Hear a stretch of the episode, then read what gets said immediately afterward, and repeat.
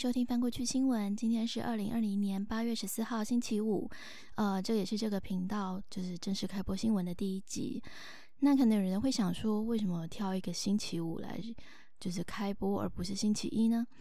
一方面是因为这个审核过程刚好结束了，那可以正式的发布就是新的集数。那另外一个原因是我本来想说星期一的新闻要更新周末的状况，所以应该会比星期五的多。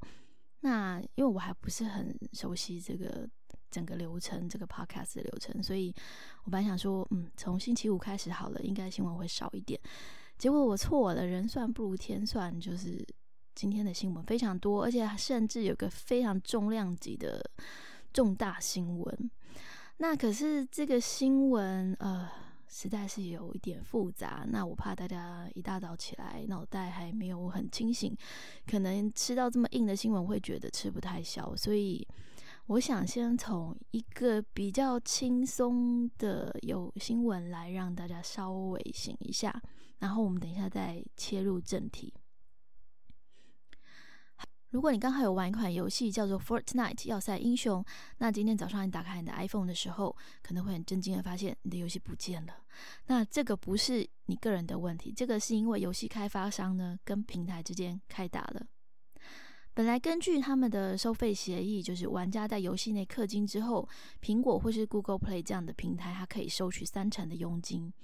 可是呢，现在 Epic Game 在最近一次的更新中，哦，Epic Game 就是这个 Fortnite 的发行公司。那它在最近一次的更新中呢，在游戏里面加了一个直接付款的选项。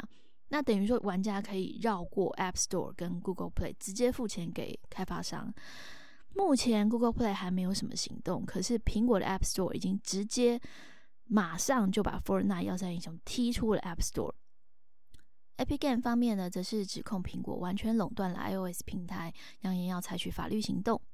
这场游戏开发商与平台之间的战争，嗯，不晓得会怎么走。也许他们会重新协调他们的这个协商他们的收费协议。但无论如何，可怜的玩家就是暂时玩不到了。嗯，好的，那这就是现在我们今天比较轻松的开场。接下来我们要看。一个非常非常重大的协议，应该是今天所有媒体的头条，那就是以色列和阿拉伯联合大公国达成了历史性的和平协议，双方的外交关系将全面正常化。这个是透过就是美国总统呃 Donald Trump 这样这居中斡旋了，然后经过了三方的长期谈判，终于达成了共识。以色列总理尼坦雅胡 （Israel Prime Minister Benjamin Netanyahu） 跟阿布达比的王储穆罕默德 （Sheikh Mohammed bin Saeed） 在这个联合声明中呢，指出两国的关系将全面正常化，而且会致力于跟其他的阿拉伯以及穆斯林世界国家拓展关系。这个是以色列一九四八年独立建国以来第三个有正常建交的阿拉伯国家。前面两个是一九七九年的埃及跟一九九四年的约旦。那么根据这份声明呢，两国的代表会在未来几周内就是会面协商签署有关投资、观光、航班直飞、安全保障以及互设大使馆等双边协定。那川普马上就很开心的发他的 Twitter，然后说：“哇，a huge breakthrough today！就是今天有一个很巨大的突破，breakthrough 就是一个突破、一个进展的意思。”那马上就说：“哇，我们的以色列跟阿拉伯联合大公国真是好棒棒啊，达成了历史性的和平协议。”那后来又在记者会上还暗示说，以色列跟其他的中东地区穆斯林国家可能还会有更多的外交突破，但是天机不可泄露，这样子就是爱讲又不讲。然后美国国务卿庞培奥，呃，Mike Pompeo 也形容说，这个是历史性的一天，是迈向中东和平的一大步。那希望后续还可以继续达成一连串的协议。终结中东地区长达七十二年的敌对状态。那根据白宫指出，其实以阿的双边讨论大概在一年半前就已经开始了。特别是在一月的时候，川普发表中东和平计划之后呢，这个双边讨论更是加速开展。有两个人的反应，我觉得蛮有趣的，就是一个是白宫的国安顾问欧布莱恩 （Robert O'Brien），他大赞特赞，然后说川普在中东地区这么努力，应该要争取诺贝尔和平奖。大家觉得呢？然后另外一个就是川普现在的头号劲敌拜登 Joe Biden。那拜登就是说，哎，这不是川普一个人的功劳呢。在奥巴马执政的时候，他身为副总统就已经跟以色列、阿联两国的领袖有往来沟通了。这个是现在两国可以扩大合作的基础，好吗？不是只有怕川普一个人，大概他也想要去争取像诺贝尔和平奖。那其实好了，言归正传，我们还是要来严肃的看一下这一次的和平进程到底有没有解决一些过去无法解决的歧义呢？那么中东地区长达七十二年深陷敌对状态，绝对是有它的原因。那我相信这个周末会有很多呃 podcast 或是很多节目来讨论这个议题哦。我这边就简单的大概讲一下，其中一个重要的争议点是约旦河西岸的屯垦区。这个是以色列在一九六七年六日战争中击败击败这个约旦王国军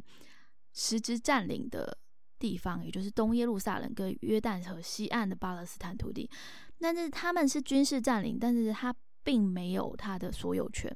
他并不是他的合法主权。那可是对以色列来说，东耶路撒冷就是耶路撒冷，就是那个圣城的耶路撒冷，所以是他们宗教犹太民族宗教的信仰国度。那约旦河西岸是上天的应许之地，就是他们认为这是他们本来宗教赋予他们本来就应该有，他们只是拿回来这样子。那可是对巴勒斯坦人来讲，当然不是这样。约旦河西岸是他们巴勒斯坦政府的所在地，也是巴勒斯坦建国之后唯一有效掌控的国家领土。那以色列今天占领之后，一直在驱逐住在耶路撒冷跟西岸上面的巴勒斯坦人。这个在几年之前就是一直都不断的、不断的有新闻了，就是一直在吵这件事情。就是这以色列的武装屯垦区一直是他们的一个很重要的一个纠结。那很妙的是，其实二零一九年的时候，在十一月哦，就是去年年底的时候，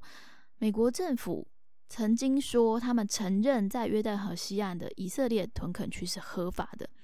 这个是逆转了美国自一九七八年以来的外交方针，阿拉伯世界整个暴怒，以巴几乎不可能和解了。结果没有想到，现在 以色列居然同意暂时终止这个屯垦的计划，非常的妙。我不知道川普到底是，我想大家都很想知道川普到底是做了什么事情，因为以色列等于是一百八十度，不是三百六十度，是一百八十度大转弯。虽然呢，白宫对于联以色列在联合声明中的说法的解读，他是认为以色列同意终止在这个意图兼并的约旦河西岸占领区适用主权，但是尼采亚胡也公开表示，他虽然同意延后终止兼并约旦河西区占西岸占领区，可是这个计划还在讨论中，而且他永远不会放弃对所属领地的权利。所以可见这一点上面应该还没有很明确的结论。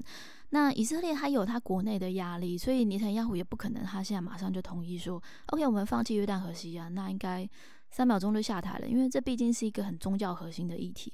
那另外，不要说以色列好了，巴勒斯坦今天马上就跳脚了。巴勒斯坦自治政府今天就表达了强烈的反对跟谴责，认为这个协议是对巴勒斯坦人的挑衅，也是一种背叛，并且要求立即召开阿拉伯联盟的紧急会议，就是 Arab League。那么这一次的和平协议是不是真的能够为中东带来真正的和平呢？应该会是接下来可能好几年观察的重点。川普最近真的很忙，就是一边要打国内选战，然后一边要在中东推动和平拿和平奖，然后在亚洲地区又要忙着跟中国对垒。美国国务院宣布要把这个管理境内所有孔子学院的单位，就是孔子学院美国中心 （Confucius Institute U.S. Center） 列为外国代表机构。那列为外国代表机构之后，这些组织就必须遵守。驻美使馆跟领事馆的相关规范，包括要提供就是透明的雇员及呃资产的这个清单，这样子就是必须揭露这些相关的资讯。那孔子学院，我们本来他本来的设立的目的是说，他要传传宣传这些儒家思想，但是实际上大家都知道，之前已经有很多议员指出，孔子学院已经变成他。他们在变成中国在美国校园推动外宣跟恶意影响力的一个很重要的媒介，所以他把它列为外国代表机构之后，就表示说，我不认为你是纯粹的学术机构，不是纯粹的学术交流，而是半外交性质。那美国方面也强调说，美方并不是要求孔子学院要全部关掉，而是要让外界认清楚这个学院的本质，它不是纯粹学术性的。那截至今年六月底，美国国内总共有七十五所孔子学院，其中有四所今年今年内会关闭。那除了这四所之外，美国国内从二零一四年以来已经关闭了四十一所。那么，川普在接受就是媒体访问的时候指出，在中国的加紧控制之下，香港的全球金融中心市场将会陷入地狱。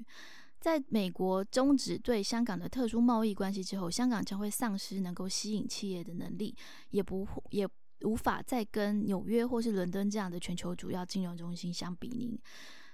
那么，香港美国商会的调查也显示，呃，在港区国安法的细节揭露之后，一百五十四家受访调查的这个公司当中，嗯，有意要把资本资产或业务撤出香港的企业呢。呃，从七月调查的百分之三十五点五增为百分之三十九。不过，另外六成表示没有打算撤离。可是就个人而言，有百分之五十三的受访者打算要离开香港。那整体而言，有百分之七十五的美商对香港的商业前景感到悲观。呃，本来接下来是预定要就是更新一下全球武汉疫情的状况，但是。今天可能因为有其他更多的重要性，我到现在都还没有看到比较完整的各国概况概览，所以加上时间也不太够了，所以我们现在就直接呃讲一下就是疫苗的问题。那关于疫情的问题呢，我相信周末会有很多人整理这周的疫情进展。俄罗斯在几天前宣布核准全球第一支武汉肺炎疫苗 Sputnik V，受到国际的高度关注。但是疫苗的试验不太够，也受到了质疑。包括美国的传染病专家佛奇 Dr. Anthony Fauci 也表示，还没有看到可以证明疫苗安全性的证据。那世界卫生组织 WHO 呢，也表示说，这个目前没有足够的资讯可以判断，就是俄国疫苗的可靠性。那会继续跟俄罗斯方面沟通，到获取更多的讯息。那根据 WHO 之前的资讯呢，目前全球有超过一百五十支的候选疫苗，其中有二十八支正在进行人体试验，包括俄罗斯的这个 s p a n i c V。那 s p a n i c V 是预定接下来可能会在巴西进行第三阶段的人体临床试验。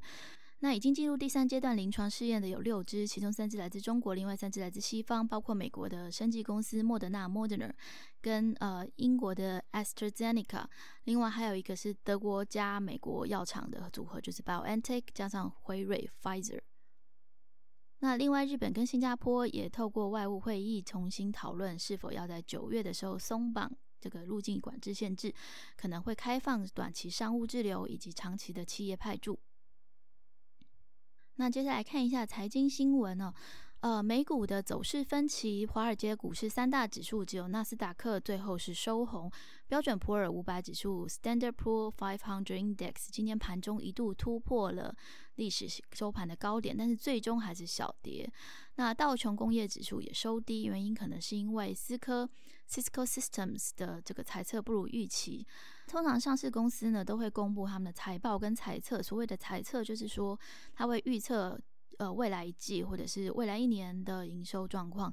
那这个是投资人的一个很重要的指标，就是代表说这个公司目前的营运状况好不好啊？那思科这次就很糟糕，因为它是预料营收会连续第四季的下滑，那当然市场反应就不太好。那么在欧洲股市方面呢，由于投资人纷纷出脱这个本周表现比较好的银行及能源股，所以即使美国申申请这个失业救济的人数在三月疫情爆发以来首度跌破一百万人，欧洲股市今天仍然是收黑。结束了连续四天的这个红字，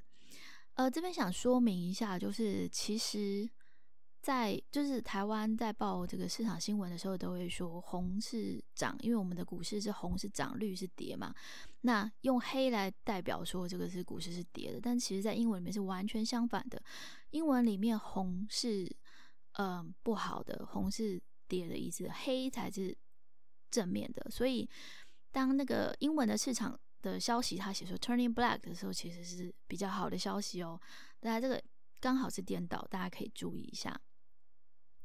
那接下来来看几个跟资源有关系的这个消息。第一个是日本准备要加强储备稀有金属，这稀有金属包括了稀土、钴跟锂等三十四种，那常常用在就是电动车跟半导体的零电子零组件。如果说稀有金属的进口出问题，那产业就会受到连带的影响。日本呢，则是几乎都仰赖进口。那它的进口国家包括了中国，所以在战略上这不是很安全的一件事情，所以他们打算要把这个储备稀有金属的数量由原本的六十天份提高到一百八十天份。那么在美国方面呢，则是甲烷的天然气排放规定出现了急转弯。奥巴马在二零一六年的时候，为了防止气候暖化，所以限制了石油跟天然气田的甲烷天然气排放。可是现在美国环保署的新规定。出来之后呢，石油天然气公司将不需要监控或者是修补他们管线储存设施以及油井的甲烷外漏问题。那这个消息出来之后，环保团体跟议员当然就纷纷挞伐，而且表示会采取相关的法律行动。根据科学家指出，甲烷这种温室气体是造成气候暖化的主因之一，对气候暖化的影响是二氧化碳的八十四倍。目前甲烷约占美国温室气体排放的百分之十，全球有六成的甲烷排放来自人类活动。那么接下来看一下两则科技新闻哦，一个是共乘服务供应商 Uber 跟 Lyft 可能会暂停在加州的营运。呃，先前 Uber 跟 Lyft 主张他们旗下的司机是属于承包关系，而不是雇佣雇关系。但是加州法院认为他们这样的说法是违法的，要求他们在十天内改善。那 Uber 的执行长就说，我们不太可能这么快速的调整我们的营运模式啊，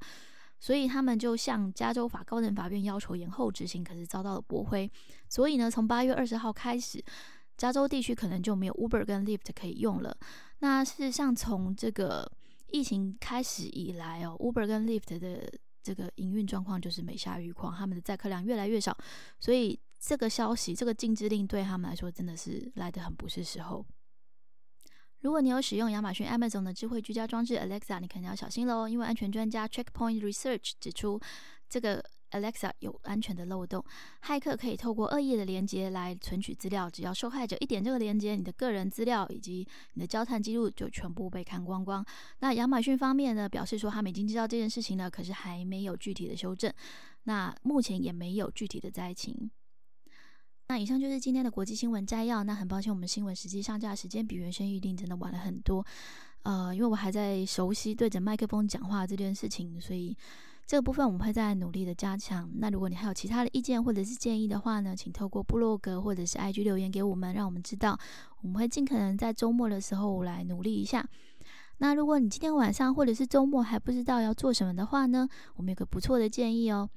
英仙座流星雨 Perseid Meteor Shower 刚好在这十三号这几天呢是极大期，每个小时最多可以看见约一百颗的英仙座流星雨。那如果你有兴趣的话，可以在下半夜的时候，呃，到空旷光害少的地方来进行观测。那记得关心的时候要把不必要的灯源关闭，手电筒和手机的灯要记得往地上照，这样才不会妨碍到别人的关心哦。